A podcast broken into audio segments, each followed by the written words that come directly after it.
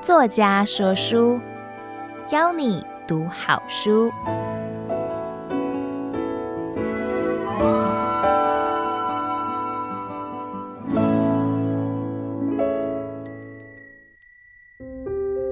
你好，欢迎收听由爱播听书 FM 制作的书斋音频作家说书，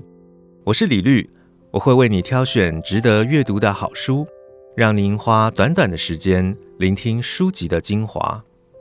我这次要跟您分享的是我的著作《显示更多》。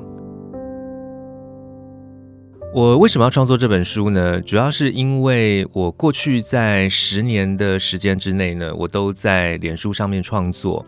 脸书有一个按钮叫做“显示更多”，它通常指的是，如果今天你的文章太长，它没有办法立刻显示完你所有的文章的时候，就会出现这个按钮。那我在脸书上面写作是以写长文而闻名的，所以所有的脸友们，他们一看到我又写长文了，他们就很习惯先去把显示更多这个按钮找来按。所以后来我们在编这本书的时候，我们希望把我在脸书上面的创作集结成册的时候呢，那我们就决定用这个书名，就是因为大家一看到李律就会想到的是显示更多，看到李律又发长文了，就会先找显示更多的按钮来按，这是这一本书名的由来。我希望这一本书呢，能够带给您，它是我在过去十年在脸书。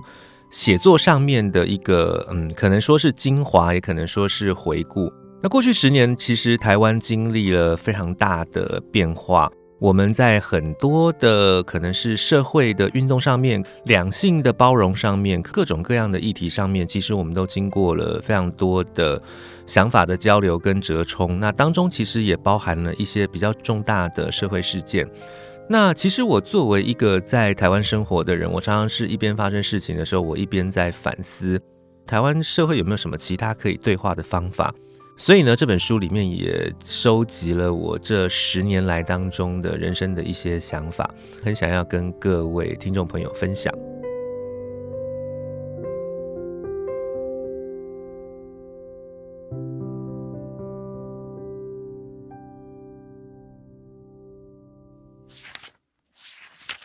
显示更多这本书呢，它主要分成五个部分。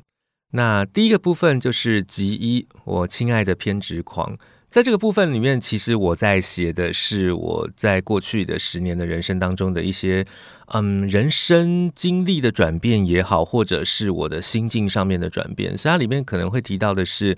我在念博士班，尤其是写论文写到呃处处撞壁的时候，觉得已经看不到明天的时候，把我的内心的焦虑写下来；又或者是我博士班毕业之后呢，想要找高教的职位，但是呢，就是处处碰壁的过程，对于人生的希望呢，感到非常的渺茫，所以那个时候焦虑的心情，我也把它写下来。那也包括说后来必须妥协的状况之下，我去当了公务员。可是，在当公务员的过程当中，还是一样是觉得。自己好像永远没有放在对的位置上面，然后呢，对那样子的人生的迷惘，这些呢都是我写在集一里面的内容。那集二呢是人生的第一份功课，在这个主题里面，其实我在写的是我们每一个人跟我们生命当中的第一个家人，也就是我们的父母相处的历程。我在写我的原生家庭，我在写我的。爸爸妈妈，尤其是我的爸爸妈妈，其实他们都有各自经过他们自己的人生故事，所以呢，他们会发展出可能是跟一般的家庭非常不同的教养方式。那我小时候一直以为那可能是全天下的父母教养小孩的方式，后来发现不是，那是我的家里面一个非常特殊的时空跟历史的因素，以至于呢，我长成了非常奇怪的个性问题，我必须去跟他们逐一的去挖掘，想办法去和解。这是吉尔的内容。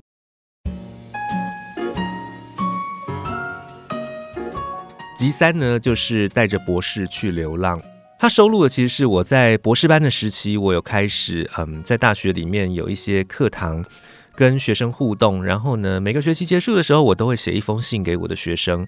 所以呢，我在跟他们谈的是他们作为大学生，他们可能会有的迷惘，他们想要面对的是就业也好，或者呢是在学习，甚至是在生涯发展上面的一些困惑。那我试着用一个比他们大了十来岁的身份，去跟他们谈我怎么看这个世界，我怎么看待这个世界的未来。那同时，我也会希望他们作为一个大学生，我希望他们着眼的重点也好，他们怎么样子去从自己的生涯出发，这个是集三的内容。集四呢，是我一点也不想去火星。那这个特别的是在谈我对于生活当中的一些可能是日常生活里的事物的看法。那尤其是因为我是一个很杂学的人，我人生除了在做呃一般的工作之外，其他时间只要有闲暇时间，我都在看书。所以我看的书是呃各种各样、包罗万象的。那每一次其实我看完有趣的书，我都会做书斋笔记，或者是有时候我会写下一些我的想法。那所以呢，集四其实是我把这一些很特别的想法把它记下来的。集五是爱是唯一的魔法。在写的是整个台湾在这十年来的整体社会的变化，包括呢，我们当时历经了很多的社会运动，很多观念上面的改革。这些观念呢，从包括了核电也好、同婚也好、居住争议也好，甚至蓝绿对立的气势也好。台湾在面临各种各样的抉择的时刻，那我怎么去看作为一个社会的公共性的观点也好，或者是社会和解，从对立到和解的过程也好，我希望能够去让台湾的朋友们能够去体会到，说我们这样子一路走来是多么的不容易，我们如何的能够去包容与我们想法站在对立面的人，这个是集五的内容。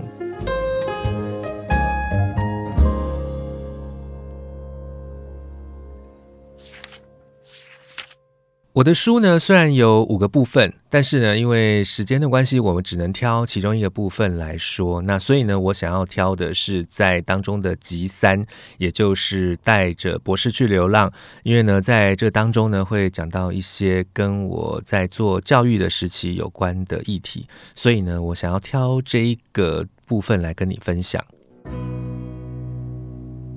在我的书里面的第三部分。那我在里面呢，其实会写很多我在念博士班的时光，然后还有后来在当兼任讲师、兼任助理教授的时间里面，在大学的课堂里面带过很多的课，跟学生互动。在学期结束的时候呢，我也会写信给他们，跟他们谈一些问题。啊，我曾经有写过一篇文章，就在谈的是刚刚进了大学的时候，你应该做什么，或者是你应该想的是什么。因为我觉得大学其实是一个巨大的赌场。所谓的赌场的原因，是因为其实你是带着筹码进赌场的。你的筹码呢，其实是每个年轻人都拥有的东西，它就是你的青春、你的时间和你的精力。所以那些青春、时间和精力，你把它投资在什么样子的地方？但请注意，它是个赌场，它不是一个有努力就会有收获的地方。它有时候甚至是一个非常吊诡的，某些地方你没有太努力，但是你却收获满满；有些地方你付出了一辈子努力，但是却没有什么收获。它是个赌场，你甚至会赔。可是呢，我觉得有些事情很重要，就是说，无论如何，你在大学里面的学习经验，应该是第一件事，我都会鼓励多方尝试，通常会找到你自己真正喜欢的事。可是因为一般的大学生其实有一个根深蒂固的一个内心的一个纠结，就是他们的因为父母的要求或者是父母的灌输，他们会觉得说，我大学最优先的事是赶快找到一个赚钱的事来做。我离开大学的时候，我就必须要学会这个赚钱的技能，它就会是我一辈子赚钱的来源。我觉得这个想法其实我不会说它全错，但是它离社会的真相呃离得很远。第一件事情是你在大学学会的事情，它很有可能跟你将来一辈子做的事情没有什么太大的关联。我们尤其是在这一个数位时代，所有的数位技术几乎是在五六年就会完全翻新的状态之下。你现在在就业的人做的职业，在他们念大学的时候，可能根本还没有出现。那些网红，那些在做呃网页工程师的人，iVoting 的人，或者是在做群众募资的人，他们在念大学的时候，这种东西根本就还没有出现。你怎么会知道二十年后在做什么事情呢？所以我觉得这件事情你可以先缓一缓，不如你先问自己的是，你真正感兴趣的事是什么？不要先问赚不赚钱。先问你能够做什么事情，而这件事情是能够值得你投入你所有的心力去做，做不成功也无所谓，你也不会后悔，因为你会觉得真的是很棒，很有意思，你觉得值得一生做下去。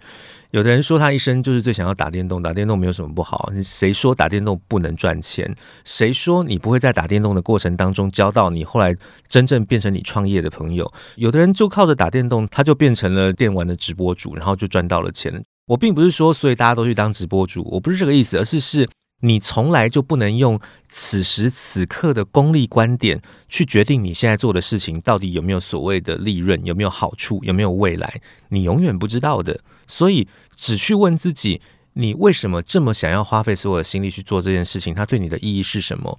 你能够从当中得到意义，甚至是得到你不是那种实际上的金钱上面的回馈。而是是对你来说，你觉得你完整了你自己，那那件事情就是值得做的事情。值得做的事情，你就一定会遇到你的伙伴，那些伙伴都会是你未来人生里面很重要的对象。这是我会对大学刚入学的人说的话：不要去管赚不赚钱，专注的去做你真正想要做的事情，把它做出成绩来，把它做出意义来，你就会找到你真正想要付出的事情。那当然了，如果你即将踏入这个社会，或者是你要选择升学，还是一样，我想要说的事情是，人生不是短跑，人生是一个很长的历程。而且呢，我一直很想要说一件很重要的事情，就是之前有一个统计的结果，就是说，在全世界的教育体系里面，最不容许学生犯错的国家就是台湾。那台湾学生害怕犯错的程度是全世界最高的。可是，其实这件事情是非常匪夷所思的，就是所有的小朋友，你叫他的一生不犯错，这是不可能的事情。那所有的不犯错，他是建立在什么前提下？他建立在家长事先看到学生会犯错，他就把这个可能性给完完全全的堵死了。你知道这个结果会变什么吗？就是你，你预计你要失败了，你要犯错了，你就不做这件事情了。到最后的结果就会是不做不错。但是你想想看，一个什么事都不做的人，他有未来吗？他的一生要做什么？他所有的人生的可能性，都只因为他预期会犯错，他就把这条人生的可能性就堵死了。那他的人生真的还能做什么？他还有什么样子的未来？我觉得台湾现在有非常多的人，尤其是中年人，他们是不快乐的。那个不快乐的原因在于，他们其实从小到大没有真正自主过去做选择，真正为自己的人生负责。他们可能都是走着父母为他们铺好的路，要他们去念这个学校，然后呢，要他们去做那份工作，进入了非常残酷的那个产业的剥削也好，或者是那个产业的竞争里面也好。他可能一辈子都不知道自己真正想要的是什么，然后呢，就投入了职场，然后做着自己不喜欢、没感觉的事情。一辈子做到退休，我现在想起来，我都觉得好可怕。为什么要去一辈子在做自己没有想过，也不是自己选的路呢？我一直都觉得，我很希望能够，不管今天你的角色是学生也好，你的角色是试着学习去犯错。一个人在年轻的时候犯的错，对他来说是人生最大的养分。而且我也很想要说，你的人生没有任何一个时间是浪费掉的，人生没有所谓的。呃，走错路，人生所有的绕路都是有意义的。我们太灌输学生说，希望能够找到捷径了。可是坦白说，你那些所有做的错误的抉择，你那些花了很长的时间才学到的教训，他们对你的人生都有意义，因为你学到了教训，你才会去调整你的人生未来的方向。如果你这次没有学到教训，你很有可能会在下一次的地方，在同一个地方摔跤、跌跤，那些伤对你来说有意义，让你意识到啊，我不能再这样下去了，我必须要更诚实的面对人生，我必须要为我自己的人生负责。到了那个时候呢，你才能够真正的掌握住你的人生。所以我一直都觉得，人生没有什么叫做绕路这回事。人生所有那些你看起来白白浪费的路，它都是该走的，它就是你注定这辈子就是要走的。你就是得要把它走完，走完之后你才会发现它的意义。这个也是我在这一个部分里面很想要去跟年轻的学生们去聊的一件事情。我希望他们能够用更诚实的态度、更踏实的态度，以及更倾听自己的方式来决定自己人生要走的路。